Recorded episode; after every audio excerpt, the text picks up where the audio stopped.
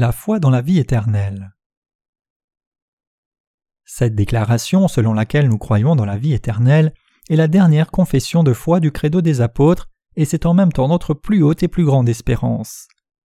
Il y a certaines personnes qui disent que le monde est un endroit si misérable qu'il serait préférable de mourir vite, mais il s'agit seulement d'une complainte bien éloignée de leur pensée réelle. La plupart des gens ne veulent pas mourir, et même si ce monde est en effet rempli de troubles, ils continuent à désirer une longue vie. Pourquoi en est-il ainsi? Parce que, comme l'Ecclésiaste 3 verset 11 le déclare, Dieu a mis dans leur cœur la pensée de l'éternité. Chacun a le désir de manger, et pour satisfaire ce désir, toutes sortes de nourritures sont disponibles. Les gens ne veulent pas vivre seuls, ils recherchent donc instinctivement le sexe opposé. C'est pourquoi il y a des hommes et des femmes. De la même façon, les gens ont l'instinct de rechercher l'éternité, parce qu'il existe une vie éternelle après cette vie mortelle. Il semble bien que les gens croient dans l'immortalité de leur âme, seuls quelques-uns croient dans l'immortalité de leur chair. Mais avec l'avancement de la science, nous en sommes venus à découvrir la loi de la constance de la masse, qui consiste en ce qu'alors que les matériaux peuvent changer de forme, leur substance ne change pas. L'eau, par exemple, reste dans sa forme liquide à la température de la pièce, mais lorsque la température descend, elle se solidifie en glace et si on la chauffe, elle se vaporise en gaz ou vapeur. Mais cela ne signifie pas que l'eau elle-même est disparue, mais qu'elle a simplement changé de forme. De façon semblable, lorsque nos corps de chair meurent, ils deviennent cendres s'ils sont brûlés, ils se décomposent s'ils sont ensevelis dans le sol, mais il ne s'agit que de changements chimiques. En d'autres mots, nos corps ne disparaissent pas complètement après la mort, mais ils changent de forme et les éléments qui les composent restent intacts. En particulier, en ce qui concerne la chair et l'esprit des chrétiens, simultanément à leur mort, leurs âmes sont complètement sanctifiées et montent au ciel, alors que leur corps reste insensible jusqu'au jour du retour du Seigneur. Lorsque le Seigneur reviendra, les morts seront ressuscités, les ressuscités seront transformés, puis ils vivront à jamais avec leur âme et leur corps réunis dans le royaume du Père. Jésus a ainsi déclaré en Jean 11, versets 25 à 26 Je suis la résurrection et la vie. Celui qui croit en moi vivra quand même il serait mort, et quiconque vit et croit en moi ne mourra jamais. Ainsi la vie éternelle des êtres humains n'a jamais été un rêve, mais c'est vrai et réel. Ceux qui sont devenus purs en croyant en Jésus-Christ vivront réellement éternellement. Dieu est un Dieu d'amour et de justice. Il bénit donc le bien et punit le mal. Mais dans ce monde, la récompense du bien et la punition du mal ne sont pas administrées correctement. Pourquoi? Parce que les êtres humains n'ont pas été créés pour vivre seulement dans ce monde puis cesser d'exister avec la mort, mais ils furent créés pour vivre éternellement dans le prochain monde. C'est pourquoi Jérémie, serviteur de Dieu, lui demanda Je veux néanmoins t'adresser la parole sur tes jugements. Pourquoi la voix des méchants est-elle prospère? Et pourquoi tous les perfides vivent-ils en paix? Jérémie 12, verset 1 Jérémie fit suite à ces questions en disant Enlève-les comme des brebis que l'on doit égorger et prépare-les pour le jour du carnage. Il croyait autrement dit au jugement après cette vie et répondait ainsi à ses propres questions. Comme Jésus l'a dit en Matthieu 25, verset 46, ceux-ci iront au châtiment éternel, mais les justes à la vie éternelle. Il n'y a aucune erreur possible que les êtres humains ne vivent pas seulement pour ce monde, mais ils vivront éternellement ensuite. Quel est le sens de la réception de la vie éternelle pour les âmes? Cela signifie vivre avec Dieu pour toujours. Seul le Dieu vivant, Père, Fils et Saint-Esprit, qui était et qui sera pour toujours, possède la vie éternelle. Ainsi, la véritable signification de la vie éternelle, c'est prendre part à la vie divine. C'est juste. Ce qui fait du ciel un paradis pour nous, c'est le fait que Dieu, source de toute bénédiction, sera avec nous. C'est un endroit où ne peuvent vivre que ceux qui ont reçu la rémission du péché en croyant au baptême et au sang de Jésus. Apocalypse 21, versets 3 à 4 déclare ainsi Et j'entendis du trône une voix forte qui disait Voici le tabernacle de Dieu avec les hommes. Il habitera avec eux et ils seront son peuple. Dieu lui-même sera avec eux. Il essuiera toute larme de leurs yeux et la mort ne sera plus. Il n'y aura plus ni deuil, ni cri, ni douleur, car les premières choses auront disparu. C'est juste. S'il existe une vie éternelle sans Dieu, ça ne peut être que la souffrance éternelle de l'enfer. Il n'y a pas de plus grande bénédiction que d'avoir Dieu avec nous pour l'éternité. Nous chantons ce vieil hymne Jésus, la simple pensée de toi remplit ma poitrine de douceur, mais plus doux que tout, c'est voir ta face et demeurer dans ton repos. Cela signifie une vie de bonheur qui dure à jamais.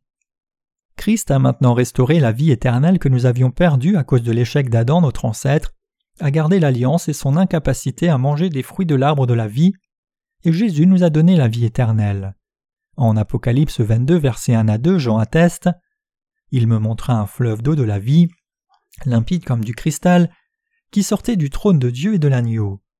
Au milieu de la place de la ville et sur les deux bords du fleuve, il y avait un arbre de vie, produisant douze fois des fruits, rendant son fruit chaque mois, et dont les feuilles servaient à la guérison des nations. Vivant sur la rive, je vis sur la rive, je vis là où coulent les eaux de guérison. Vivant sur la rive, je vis sur la vive, je vis là où coulent les eaux de guérison. Cela signifie la vie éternelle sans aucun péché. Puisque la corruption religieuse a amené la persécution des chrétiens par les idolâtres et leur oppression par les athées, puisque la corruption politique a amené la tyrannie des puissants, des calomnies effrénées et des coups de poignard dans le dos, et puisque la corruption morale a amené un flot sans fin d'obscénité, de fraude, de vol, d'escroquerie, de violence et de meurtre, ce monde demeure constamment volatile. Mais la vie éternelle dans la réalité prochaine du ciel est une vie vécue dans un domaine où de tels maux sont complètement éliminés et qui n'est rempli que de paix et de justice. Désormais, 2 Pierre 3 verset 13 déclare Mais nous attendons selon sa promesse de nouveaux cieux et une nouvelle terre où la justice habitera. Puisque Dieu non seulement éliminera les maux de ce monde, mais aussi notre corruption, nous vivrons tous dans le bonheur d'une vie éternelle dans un ciel de paix, où il n'y aura plus aucun péché pour venir nous troubler. Seuls ceux qui sont nés de nouveau d'eau et d'esprit peuvent jouir de cette vie éternelle. Les mots ne peuvent décrire la beauté inhérente à la gloire du ciel, et ainsi la Bible ne les décrit que symboliquement. Apocalypse 21, verset 2 décrit la cité du ciel comme étant préparée comme une épouse qui s'est parée pour son époux, et les versets 10 et 11 nous disent qu'elle avait la gloire de Dieu, dont l'éclat était semblable à celui d'une pierre très précieuse, une pierre de jaspe transparente comme du cristal. Le verset 18 dit que la muraille était construite de jaspe et la ville était d'or pur, semblable à du verre pur, et le verset 21 déclare que les douze portes étaient douze perles, chaque porte était d'une seule perle.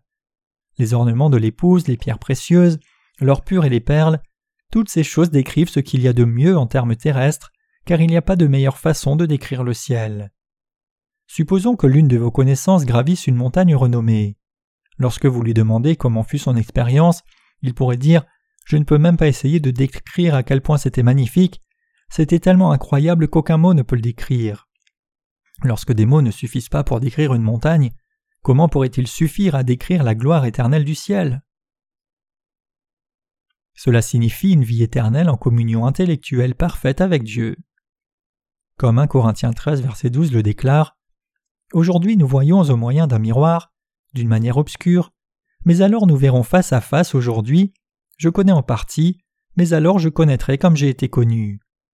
Nous connaîtrons et nous aurons une parfaite communion, non seulement avec ceux que nous aurons connus personnellement sur cette terre, mais aussi avec ceux qui nous précédèrent et ceux qui nous suivirent sans avoir été présentés à eux.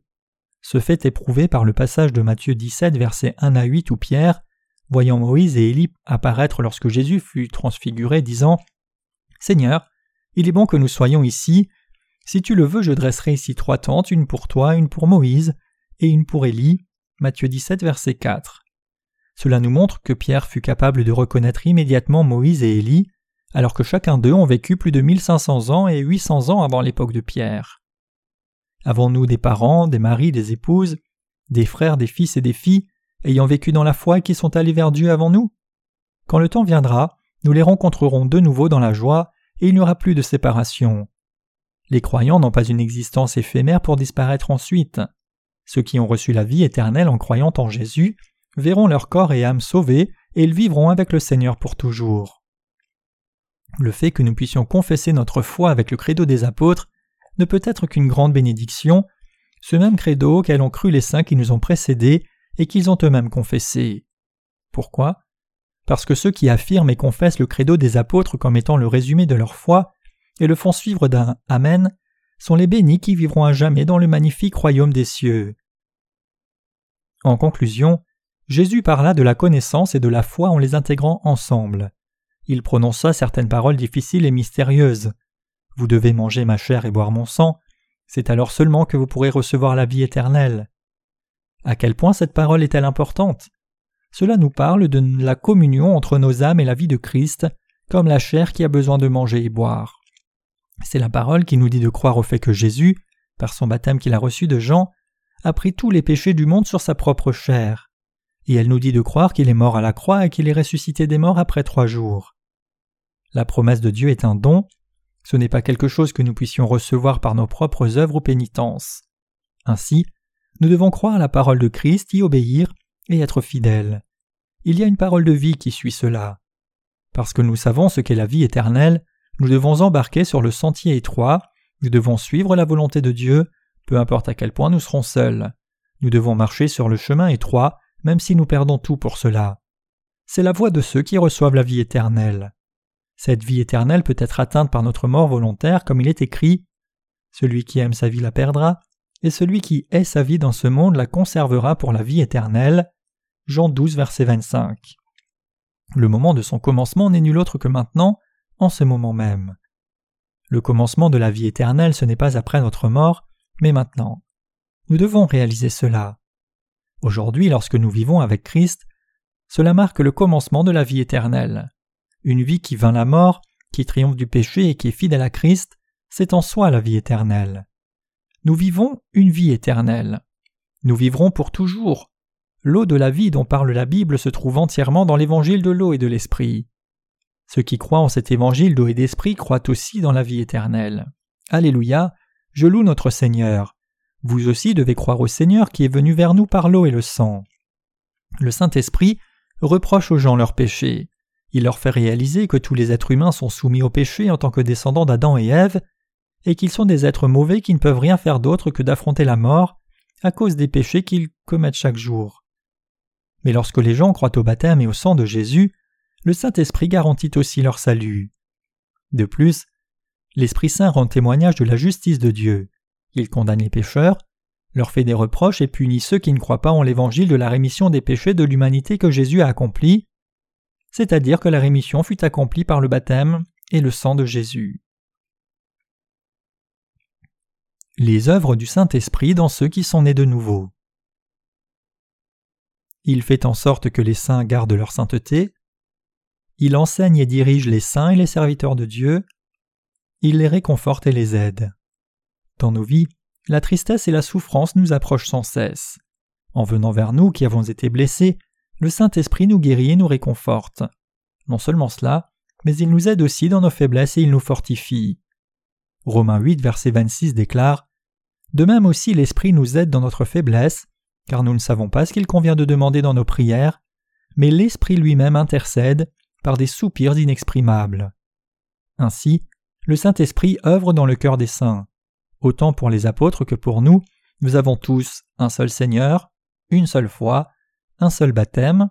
Éphésiens 4, verset 5. Alléluia. Je loue le Seigneur à jamais de nous avoir donné la foi des apôtres.